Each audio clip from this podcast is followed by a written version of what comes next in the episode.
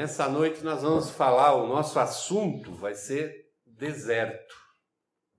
Nós vamos ler, para meditar nessa noite, um texto do Evangelho de Lucas, do capítulo 4, Lucas 4, do versículo 1 ao versículo de número 13. E diz assim o texto: Jesus, cheio do Espírito Santo, voltou do Rio Jordão e foi levado pelo Espírito ao deserto Ali ele foi tentado pelo diabo durante 40 dias.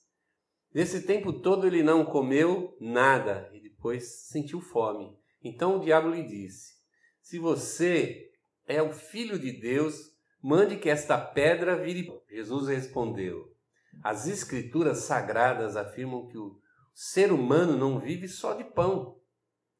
Aí o diabo levou Jesus para o alto mostrou-lhe num instante todos os reinos do mundo e disse: Eu lhe darei todo este poder e toda esta riqueza, pois tudo isso me foi dado e posso dar a quem eu quiser.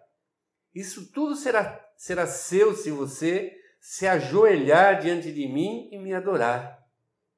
Jesus respondeu: As Escrituras sagradas afirmam: Adore o Senhor, o seu Deus, e sirva somente a Ele. Depois o diabo o levou a Jerusalém e o colocou na parte mais alta do templo e disse: Se você é o filho de Deus, jogue-se daqui, pois as escrituras sagradas afirmam: Deus dará, Deus mandará que os seus anjos cuidem de você.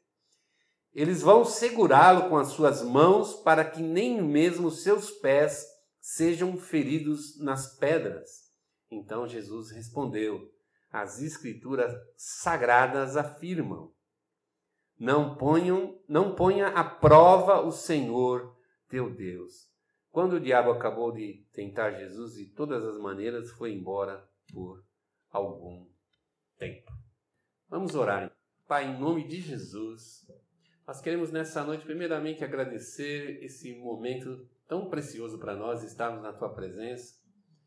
E nós queremos que esse tempo na tua presença seja um tempo de muito crescimento, de muito entendimento, de muita entrega, um tempo de renovação da mente, do coração. Nós queremos sair daqui outras pessoas com bem menos medo e muito mais ousadia, com muito mais, Senhor, confiança crendo, Senhor, que tu estás conosco e tens, Deus, poder e autoridade para nos levantar, nos abençoar, desfazer todo e qualquer laço, qualquer armadilha do inimigo na nossa vida e permitir que a gente volte a caminhar com segurança na tua presença.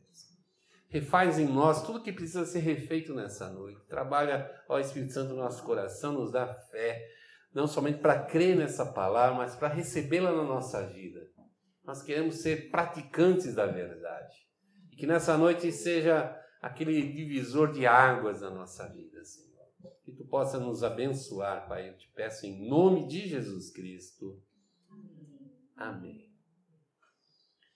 Esse é um texto muito conhecido, muito usado também a gente. Eu mesmo já tive a oportunidade de pregar inúmeras vezes esse texto sobre a tentação de Jesus. E hoje eu quero é, falar um pouquinho e, e, falar de uma maneira diferente. Na, na realidade, eu quero trazer a experiência de Jesus para vida. Nós aprendemos com Ele a vencermos, a triunfarmos sobre as tentações de Satanás na nossa vida. Tentações que às vezes a gente consegue definir claramente, consegue perceber, e outras que muitas vezes a gente nem percebe. Situações que se impõem na nossa vida que nos afastam de Deus e a gente não consegue interpretar, não consegue ter esse entendimento que aquilo não vem de Deus, que aquilo não vem do Senhor, vem justamente do mundo e tudo que vem do mundo vem da mão do diabo, vem da mão de Satanás. Por isso que a palavra é muito enfática quando diz que nada que vem do mundo é de Deus. E tudo que vem, vem do mundo, ele não, não vem para nos aproximar do Senhor, vem justamente para fazer uma cisão, uma separação. Muitas vezes para nos confundir, outras vezes apela diretamente ao nosso velho homem, uma tentação, muitas vezes uma deturpação da palavra, da própria palavra de Deus, como nós vimos no texto que lemos, Satanás tentando impor uma deturpação da palavra, um mau uso, uso errado, interpretação totalmente carnal, buscando não o, você reconhecer Deus, reconhecer a presença de Deus através da sua palavra, mas mostrar que Deus está ansioso para nos satisfazer como pessoas. O propósito de Deus sempre é nos colocar dentro da sua vontade. A gente então tem que ser muito mais proativo na obediência. A gente tem que entender esse cuidado de Deus nos ensinamentos de Cristo na sua palavra como uma tentativa de Deus fazer a gente sempre ir para o lado bom, o lado seguro da vida que nós temos que, ter nesse mundo. Por quê? Porque esse mundo é o nosso deserto. E o que, que nós vemos de Jesus aqui? Que ele, logo depois que ele foi batizado, ele foi levado pelo Espírito aonde? Deserto. A gente interpreta essa situação do deserto como o que vai acontecer de fato na nossa vida. Mas a experiência de Jesus ela é muito interessante no deserto. É muito interessante porque é uma continuação da obra de Deus que começou com o seu batismo. Lá em Lucas 3, 20, 21 a 23, diz assim, ó, depois do batismo de todo aquele povo, Jesus foi batizado. Quando Jesus estava orando, o céu se abriu, o Espírito Santo desceu na forma de uma pomba sobre ele. E do céu veio uma voz que disse: Tu és o meu filho querido e me dás muita alegria. Jesus começou o seu trabalho quando tinha mais ou menos 30 anos de idade. A gente vê que foi uma sequência de coisas que aconteceram ali. O texto fala das coisas importantes, ele pontua as coisas importantes que levaram Jesus, uma pessoa praticamente desconhecida até então, mas o ministério terreno dele começa exatamente quando ele é batizado.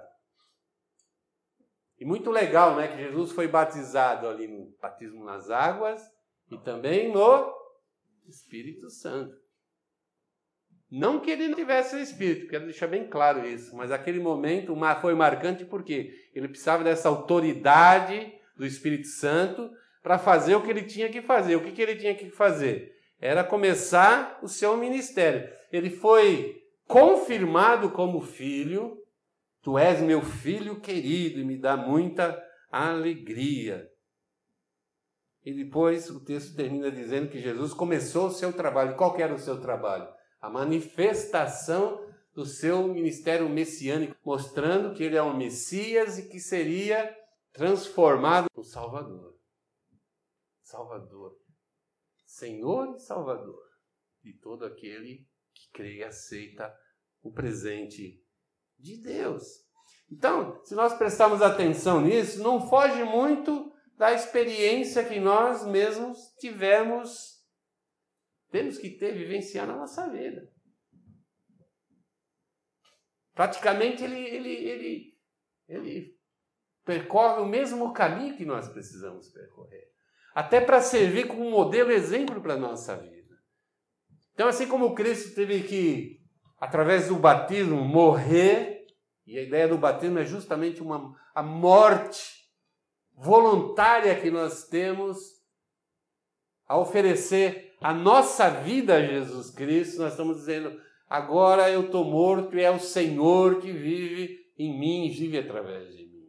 Então, primeira coisa que nós temos como, pra, que fazer para começar a ser aquela pessoa que pode e deve ser usada por Deus para continuar a obra de evangelismo do mundo, cumprindo lá o isto, eu tenho que morrer. Batismo é exatamente isso. O início de uma vida nova. A partir daquele momento, toda a vida dele tinha uma profissão, lá no, vivia lá na sua cidade, certo? Aprendeu o ofício com seu pai, estava trabalhando, mas chegou aquele momento que Deus o chama.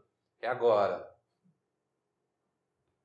E ele vai passa pelo batismo, e quando ele sai do batismo, ele é cheio do Espírito de Deus. De Deus. A figura, talvez, é a mesma figura que nós temos no batismo.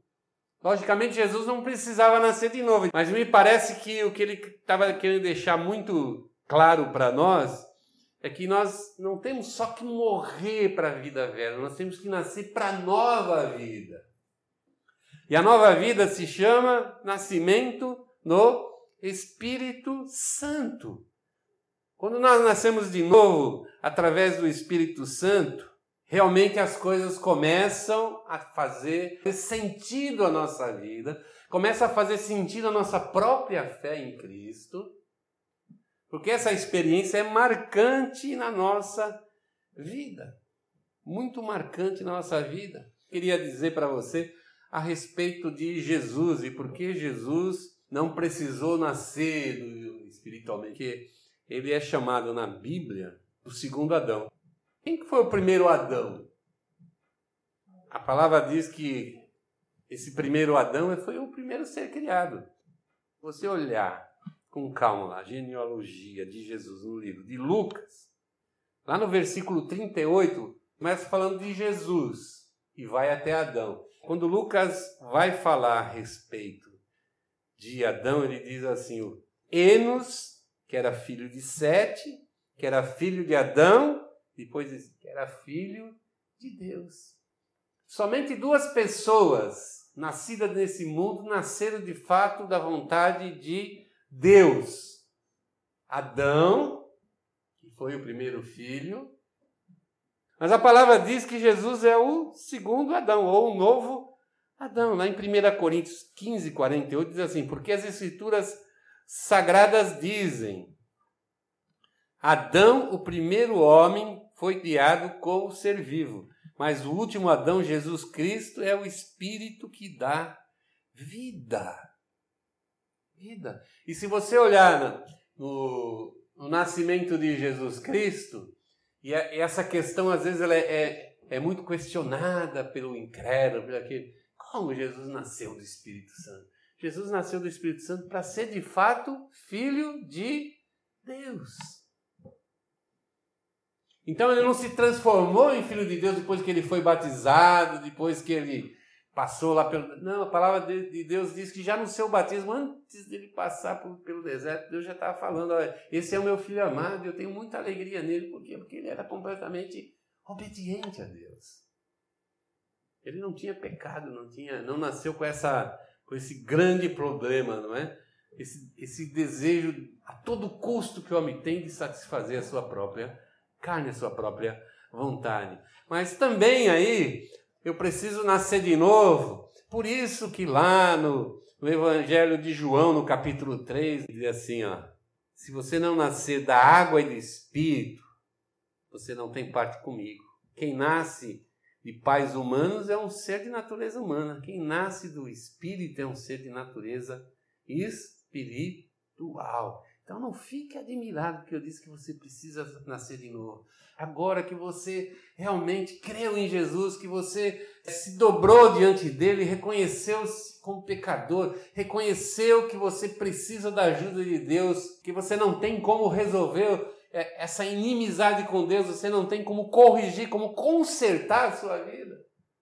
Você precisa que o próprio Deus conserte a sua vida e Deus propiciou isso para que a gente pudesse também nascer do Espírito, isso nos dá uma condição muito especial de filhos de Deus. Por isso que a palavra diz lá no começo do Evangelho de João: todos quanto receberam, deu-lhes o poder de serem feitos filhos de Deus. Nós somos feitos filhos de Deus através do novo nascimento. O novo nascimento se processa justamente através da água mais do Espírito. A água está apontando para o batismo arrependimento, abandono do pecado e agora uma nova vida.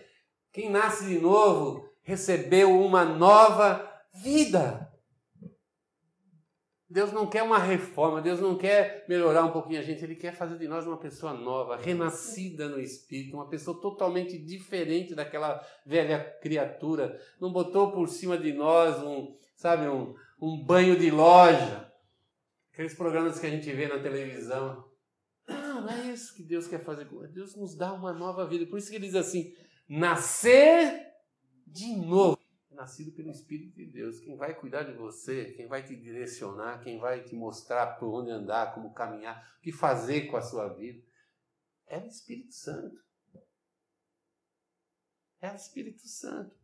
Então, o Senhor nos capacita, nos dá esse poder, essa renovação para que a gente possa sair das águas do batismo, passar pela experiência do novo nascimento e ser levado como Jesus, que foi levado pelo Espírito para o deserto.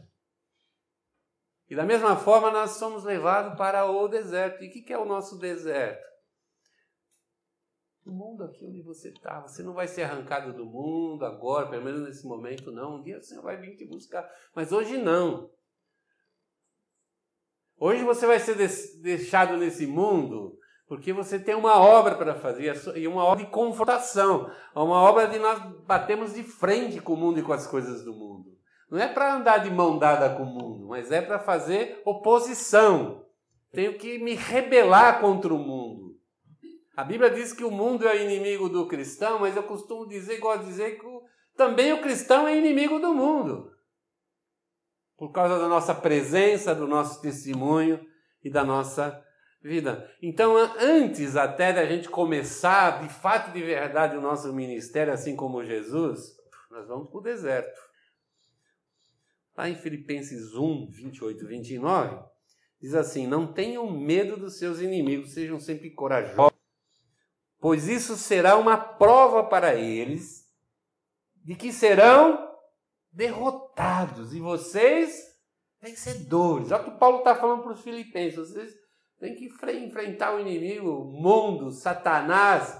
E é ele que tem medo, tem que ter medo de você. Seja corajoso, porque é Deus quem dá a vitória para vocês. E no versículo 29, olha o que ele diz aqui, que bacana pois ele tem dado a vocês o privilégio de servir a Cristo, não somente crendo nele, mas sofrendo por ele. Sofrer por Cristo é você ver que ele fez tudo para que as pessoas conhecessem o amor de Deus e desfrutassem desse amor e as pessoas viram nas costas. Eu acho que esse Cristo sofre mais, ou sofreu muito mais por isso. Eu lembro agora é, a figura dele entrando a última vez em Jerusalém, chorando pelaquela cidade. E ele fala assim: Eu quis colocar vocês debaixo das minhas asas, quis proteger e vocês me rejeitaram. E muitas vezes a gente olha para as pessoas assim, sabe? Você sabe como vai acabar a história delas. Não só nesse mundo, mas na eternidade. A gente sabe. E a gente fala, pô, Cristo veio, morreu por essa pessoa, mas a pessoa parece que não consegue ver, não consegue entender, não consegue é, ter uma, um, um mínimo assim de percepção para tentar sair daquela situação que ela está vivendo. Não, eu imagino que também sofrer por Cristo é sofrer por essa, é fazer o meu melhor, é eu, eu consumir a minha vida, pró de trazer pessoas para o reino de Deus. Porque passa o tempo e a gente tem um serviço às vezes importante, a gente tem um trabalho que a gente preza muito. E até a gente, às vezes, através do nosso trabalho, a gente ajuda a obra de Deus. Mas isso em relação a essa situação humana de entrega para que a pessoa realmente creia em Jesus. A gente use todos os nossos recursos, nosso, nosso próprio ser para que a pessoa também reconheça Jesus Cristo na sua vida. Isso é um tipo de sofrimento também. Sofrer por Cristo não é só ser preso e tomar paulada, sofrer por Cristo também é ver as pessoas rejeitando o seu amor. E a gente fazer o nosso melhor, fazer o nosso melhor e a pessoa dizer: Eu não quero. Recebemos de Deus o livre-arbítrio e nós podemos fazer as nossas escolhas. As pessoas às vezes fazem as suas escolhas para salvação e não salvação, mas o o discípulo de Jesus faz escolhas todos os dias na sua vida para não ser pego pelo deserto, não ser destruído, destruída a sua fé. Nós vemos na tentação de Jesus, e quando eu olho para a tentação de Jesus, eu estou olhando para o meu próprio deserto, para o mundo e como o mundo age na minha vida. como o mundo age na vida do cristão, do discípulo de Cristo. E nós vemos que a tentação de Satanás foi em três, três situações na sequência ali, é narrado no texto. Primeiro, versículo 3 e 4. Diz assim: Então o diabo lhe disse: Se você é o filho de Deus, mande que esta pedra vire pão. E Jesus deu a resposta. Isso é o confronto de Satanás. E a, a escolha de Jesus Cristo foi: as Escrituras afirmam que, que o ser humano não vive só de pão, vive de toda a palavra que sai da boca de Deus, de toda a revelação de Deus, do que nos diz a Sua palavra, o que nos promete a Sua palavra. O confronto está bem na, na nossa necessidade física cotidiana. Às vezes a gente coloca nisso uma desculpa para fazer uma escolha ruim na nossa vida. Ah, eu não sigo Jesus porque eu tenho muito trabalho, trabalho muito. Ah, eu tenho família para cuidar. Não posso perder tempo com Jesus agora. Eu tenho meus estudos para fazer. Sempre tem uma desculpa. E a gente vai empurrando aquilo. Enquanto a gente vai empurrando as nossas escolhas, vão afetando não só a nossa vida, mas todas as pessoas que estão ao nosso redor. Imagina se Jesus não tivesse feito a escolha certa. Então, confronto é isso, a de Deus. Eu posso não ter o pão naquela hora, mas eu sei que Deus não vai me deixar faltar. Em Luke nem aparece, mas nos outros evangelhos sinóticos diz que depois que ele sofreu toda a tentação, vieram os anjos e o serviram. A segunda tentação, está lá no 5 e 7, diz que o diabo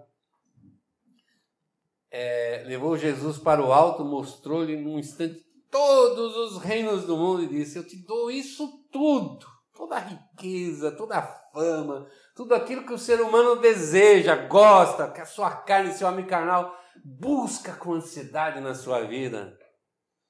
Só precisa fazer uma coisa. Se você se ajoelhar diante de mim e me adorar. Mas a escolha de Jesus foi, olha, as escrituras dizem, adore o seu, adore o Senhor, o seu Deus e sirva somente a Ele. Testemunho de nova criatura. Nós vivemos como nova criatura nesse mundo, mas o mundo velho está ao nosso redor. Tem um apelo lá no nosso velho, nosso velho homem. Quem não quer ter uma casa bacana, um carro último tipo? Todo mundo quer isso. Mas a verdade, agora nós somos novas criaturas e nós temos que confrontar esse nosso homem carnal. Eu vou servir ao Senhor. E a terceira coisa diz respeito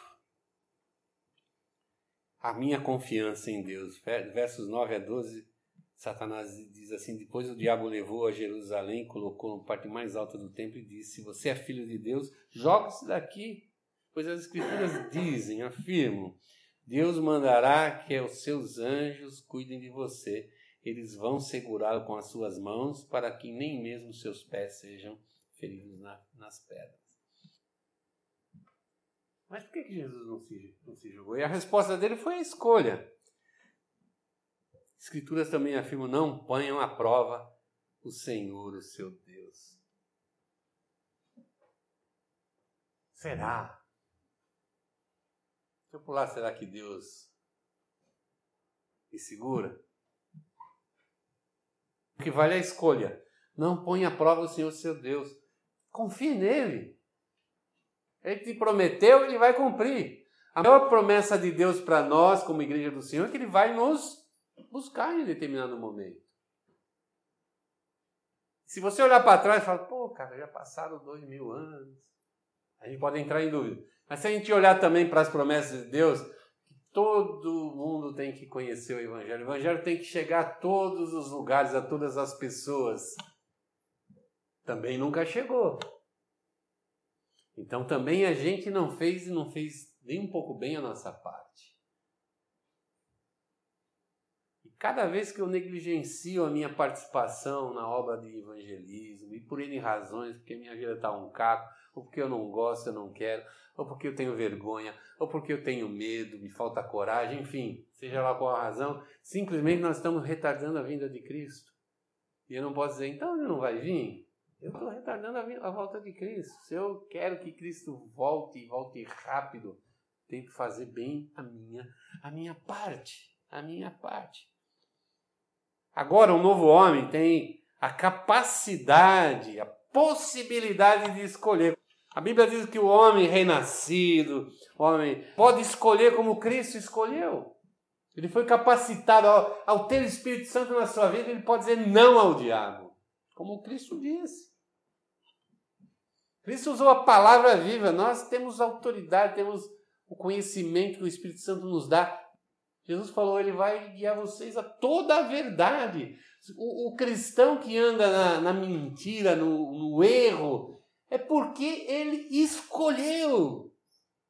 Porque ele preferiu, a escolha dele foi, preferiu não ouvir a voz do Espírito e ouvir a voz do mundo, a voz de Satanás. Eu tenho essa possibilidade de escolher. O que eu não tinha antes. Enquanto eu não conhecia Jesus, eu não tinha. As minhas escolhas, todas elas já estavam feitas pelo mundo por Satanás. Mas agora eu tenho a escolha. Mas o problema é que eu preciso escolher. Eu preciso escolher. Quando nós é, somos nova criatura, eu preciso escolher o que é certo, assim como Cristo teve que escolher o certo para continuar sendo o Filho de Deus que trazia muita alegria ao Pai. Eu tenho que também escolher, como nova criatura, fazer a vontade de Deus. Provar o meu caráter espiritual provar que realmente eu estou de corpo e alma nessa desse chamamento de Deus, nessa obra, desse comprometimento com o reino. Mas a verdade é que eu tenho que escolher. Ninguém pode escolher por mim. E se eu não escolher o que é certo, que é a vontade de Deus, já tem quem escolhe por mim o que é errado.